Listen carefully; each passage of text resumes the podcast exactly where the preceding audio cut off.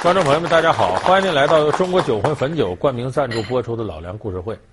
我们接触一些文学作品呢，有一种非常常见的现象，就这个作品出版之后啊，读者读了以后，几乎不可能百分之百的读者说这个作品好，真好。我们对待一些文学批评，确实需要拿出一个平常心态。你比方说，今天我们说到这个事儿，在十多年前呢，有一位著名的小说作者。大家都熟悉的王朔，写了无数优秀的影视作品。这个王朔呢，突然间在这个报纸上发表了一篇文章，名字叫《我看金庸》。金庸大家都知道，华人世界的武侠巨匠，上至学者教授，下到贩夫走卒，没有不喜欢他作品的。那么，王朔在他这个《我看金庸》的文章里说，说金庸作品呢，四大俗之一，哪四大俗呢？四大天王，成龙的电影、琼瑶的电视剧加金庸作品，王朔把它归结为四大俗，说他这作品呢恶俗，很没意思。我相信他这么说，绝大多数的观众朋友会不同意这看法，因为金庸在华人世界的影响力是无与伦比的。那为什么王朔说金庸的书恶俗呢？金庸书到底恶俗不恶俗呢？咱们今天就给大伙儿分析分析这个事儿。说王朔说金庸四大书之一，他首先有一个根据。他说我呀，翻开金庸的书一看，我真佩服金庸，我就佩服他这么敢把别人的人物就拿过来，这什么意思？他说金庸抄袭。那为什么王朔说他抄袭呢？主要是指人物的设置、情节的设置上。王朔举的一个例子就说，你还叫段誉干嘛呀？你就叫贾宝玉不就完了吗？他的意思，《天龙八部》里段誉这个人物设置是完全模仿贾宝玉的，这个确实有这个迹象。你贾宝玉呢，在这个大观园里边，你看人见人爱，你跟史湘云呐，跟薛宝钗，后来跟林黛玉啊，这个确实有点像段誉在《天龙八部》里似的。今天钟灵，明天穆婉清，完了王语嫣的，他就说这一点上来看，他俩很相似。就说段誉这人物，你是模仿人贾宝玉写的。这个妹妹，我见过。又胡说了！你怎么能见过她呢？虽然没见过，却看着面善，就算是旧相识，今天就当做远别重逢吧。那更好了。要是真是这样，那就更和睦喽。神仙姐姐，谁呀？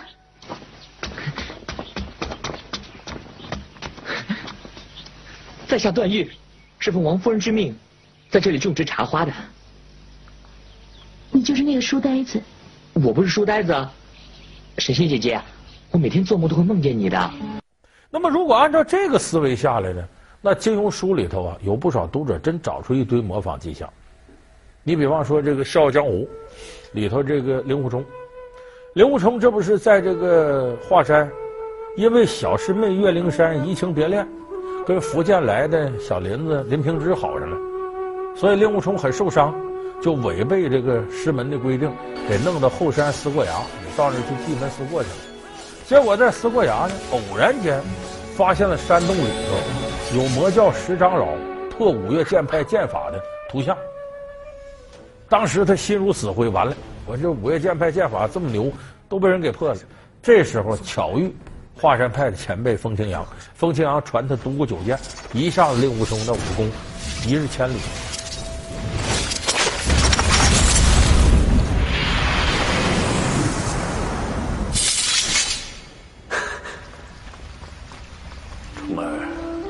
以你的聪明和悟性，他日成就必定无可限量。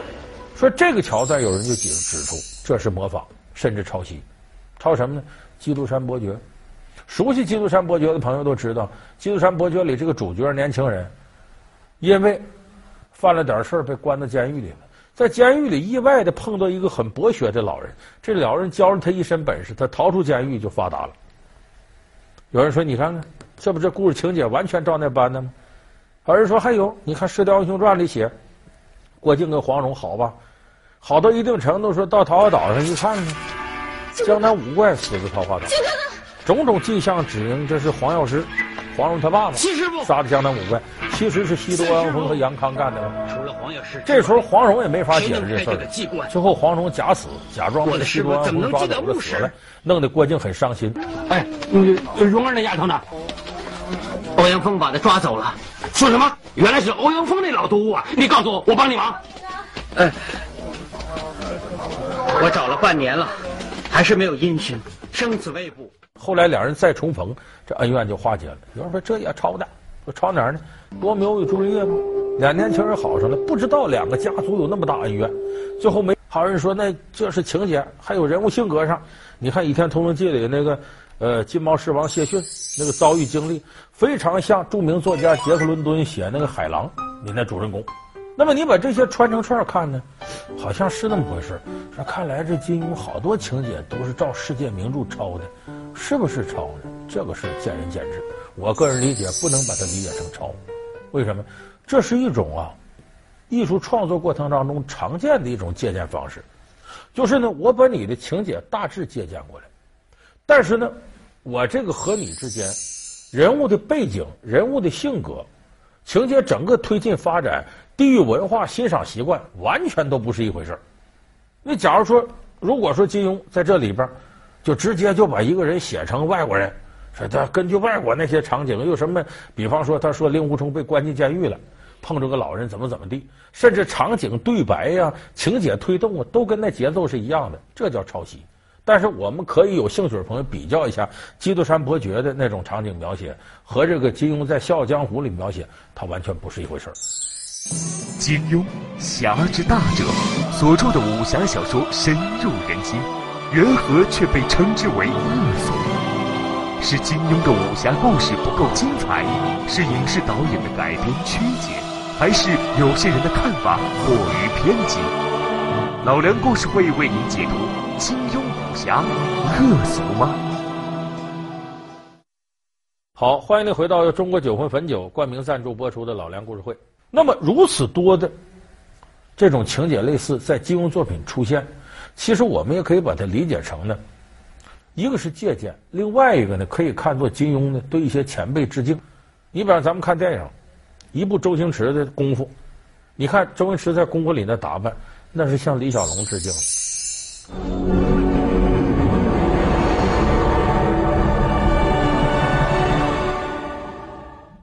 所以像这些东西呢，我们不能把它解释成简单的抄袭。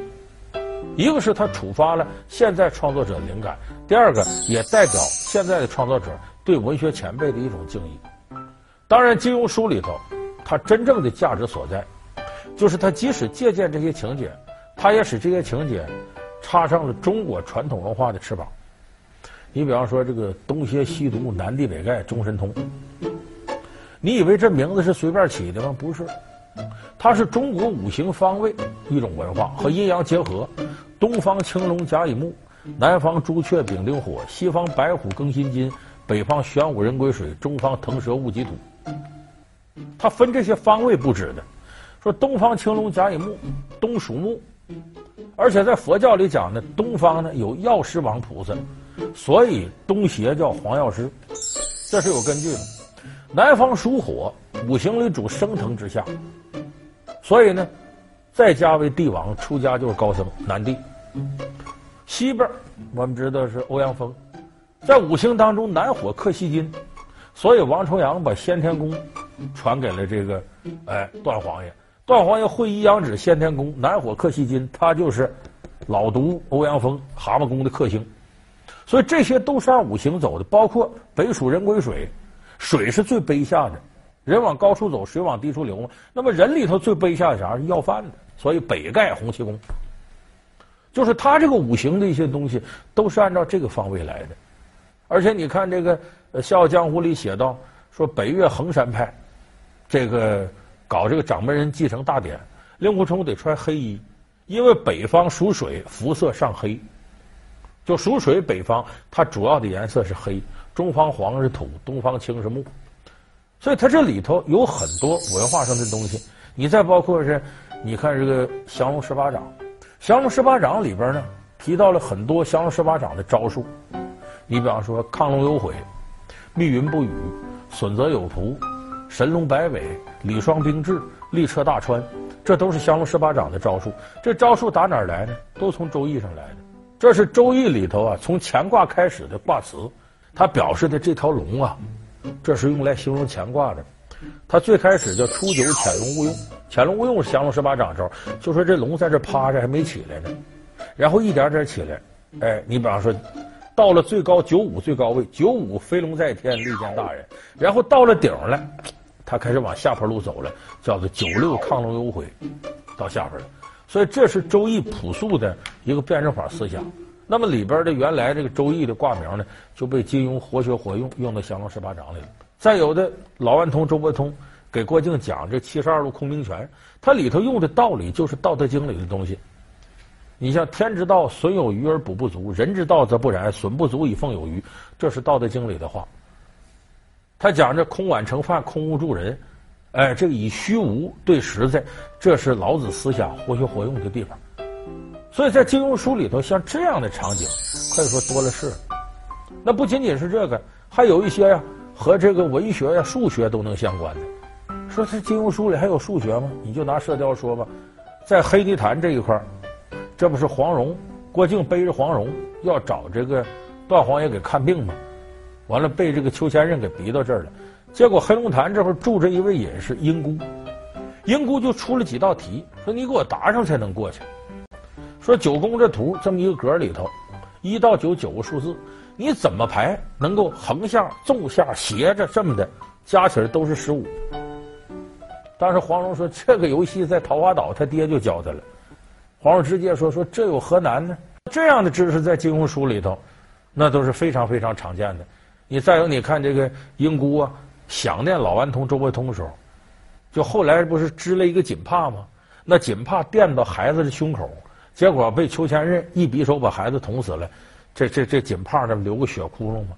那锦帕上有首诗，叫“四张机，鸳鸯织就玉双飞，可怜未老头先白。春波碧草，晓寒深处，相对浴红衣。”他说呢，身边又有了姬妾，就有点冷落他了。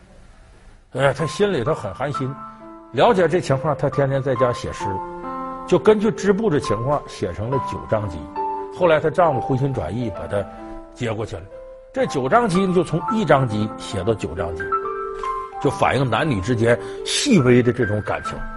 所以金庸把这个拿过来，直接用来比喻英姑降老顽童这个过程，你看挺好，非常贴切恰当。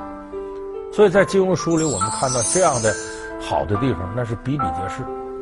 你不光我说《射雕英雄传》，其他书里头也都对这各种文化知识有描写。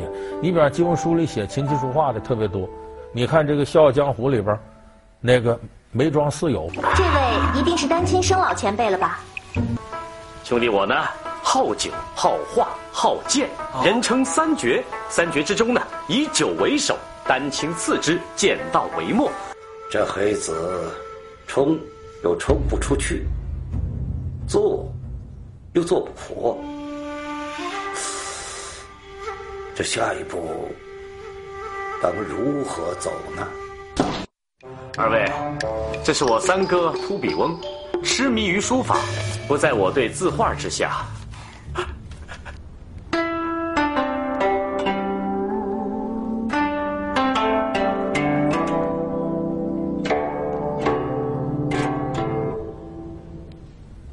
最有意思的《笑傲江湖》里边有一段祖千秋论杯，酒和杯之间的这种感觉呢，就是中国传统文化精髓。说喝梨花酒用什么杯啊？就是这梨花酒得搁翡翠杯，才衬得湛青碧绿，哎，那么有意思，那么有趣儿。说喝这葡萄酒呢，葡萄酒这色儿红，英雄好汉喝呀，有点娘们气。说怎么办？所以你读这样的文字，一个爱好古典文学的人，能从这里得到很多好的东西。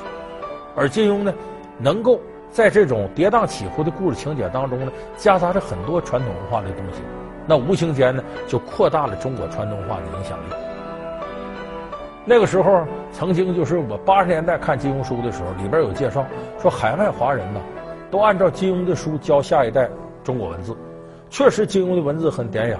这个事儿现在已经成了现实了。咱们有的朋友可能看那中学课本里边，就选了《天龙八部》第五册的一卷。叫烟云十八飞记，奔腾如虎，风烟举，讲的是呢，萧峰呢，带着十八位契丹勇士，从山底下骑着高头大马，带着大大的酒囊，豪气冲天，不够洗练典雅。你看看这段，跟现代咱们好多大作家相提并论，我认为金庸一点不输他的风采。所以咱们说金庸的书，你要说用恶俗来形容，我倒宁愿相信王朔是看走眼了。为什么呢？王朔是他到了四十左右才开始看金庸的书，他和我们很小看金庸书不一样，他只是从一个文学家的角度翻开，就像职业病一样看它的结构、篇章、构架，所以他容易一下子把骨头里的东西往出捞，然后就根据骨头来谈论金庸，而没有根据骨头之外那些丰满的血管啊、肌肉来谈论金庸。所以我相信王朔并没有下很大功夫。但是王朔说一点，说金庸的作品的俗，这也是有来历的。来自哪儿呢？你再好的作品，架不住影视剧糟蹋你。这一糟蹋就完了。你看《射雕英雄传》，咱们看过多个版本，八三版《射雕》、九四版《射雕》、两千零三版《射雕》，香港和内地分别拍的。你这里头很多地方你没办法。你比方说这个八三版《射雕》啊，郭靖。黄日华演的傻了吧唧的，黄蓉、翁美玲还基本符合原著。到九四版呢，是张智霖和这个朱茵演的。朱茵大美女没错，张智霖是个帅哥。你让帅哥演一个有点迟钝的人，不像这个。你等到两千零三年李亚鹏、周迅版的又出问题了。李亚鹏把这个这这郭靖演的跟二傻子没啥区别。等周迅呢，演技还行，一张嘴公鸭嗓，这跟黄蓉的形象大相径庭了。而且影视剧是那样，它要符合绝大多数人的审美。说你要在作品里有那么多哲学思维，我怎么给你表现呢？你比方说《笑傲江湖》，令狐冲独孤九剑是我站着不动，我甚至有伤的，但只要你动，我一出招就把你制住。这是一种哲学思维，后发制人，无招胜有招。但是这些东西，你想想，你要是拍影视剧，你咋拍？你很难把他的哲学韵味拍出来。所以像徐克导的《笑傲江湖》呢，就是一部典型。他按照大众的审美心理。必须得卖得出呃价钱去，能卖上票房啊！所以他里头你看，把东方不败这么个阴阳人请了林青霞来演，而把东方不败跟这个令狐冲还弄出个人感情来，整成同性恋了。而且令狐冲剑法非常飘逸啊，东方不败在这里更容易引起人同情，就完全颠覆了金庸原先那些想法。你们这些负心的天下人，何必救我？我只是要问你，那天晚上跟我在一起的是不是你？我不会告诉你的，我要你记得我，让你后悔一辈子。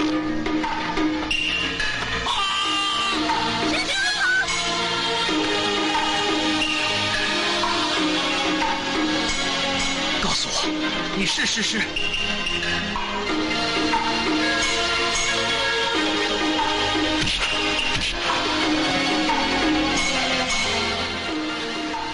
他是为了什么呢？就是所有人，我们这些俗人都喜欢按这个角度去欣赏人物，那么影视剧就得按这个角度做调整。这明显和金庸书里头啊，呃，每个里头有人生的味道，有哲学的味道，这就大相径庭了。所以金庸的作品，咱们都知道，拍了这么多电视剧了，可以说把金庸的书早就给毁的差不多了。如果你没看过金庸的原著，仅仅是看过金庸的电视剧和电影的话，你不可能了解真正的金庸是什么。所以今天咱们说，如果你看金庸电视剧，你可能会赞同王朔的观点，金庸就四大俗。但是你要把他的原著至少看了不止一遍两遍了，你就会理解金庸的好处到底是哪儿。起码不像王朔说的金庸的书那么恶俗。好，感谢您收看这期老梁故事会。老梁故事会是由中国酒魂汾酒冠名赞助播出。我们下期节目再见。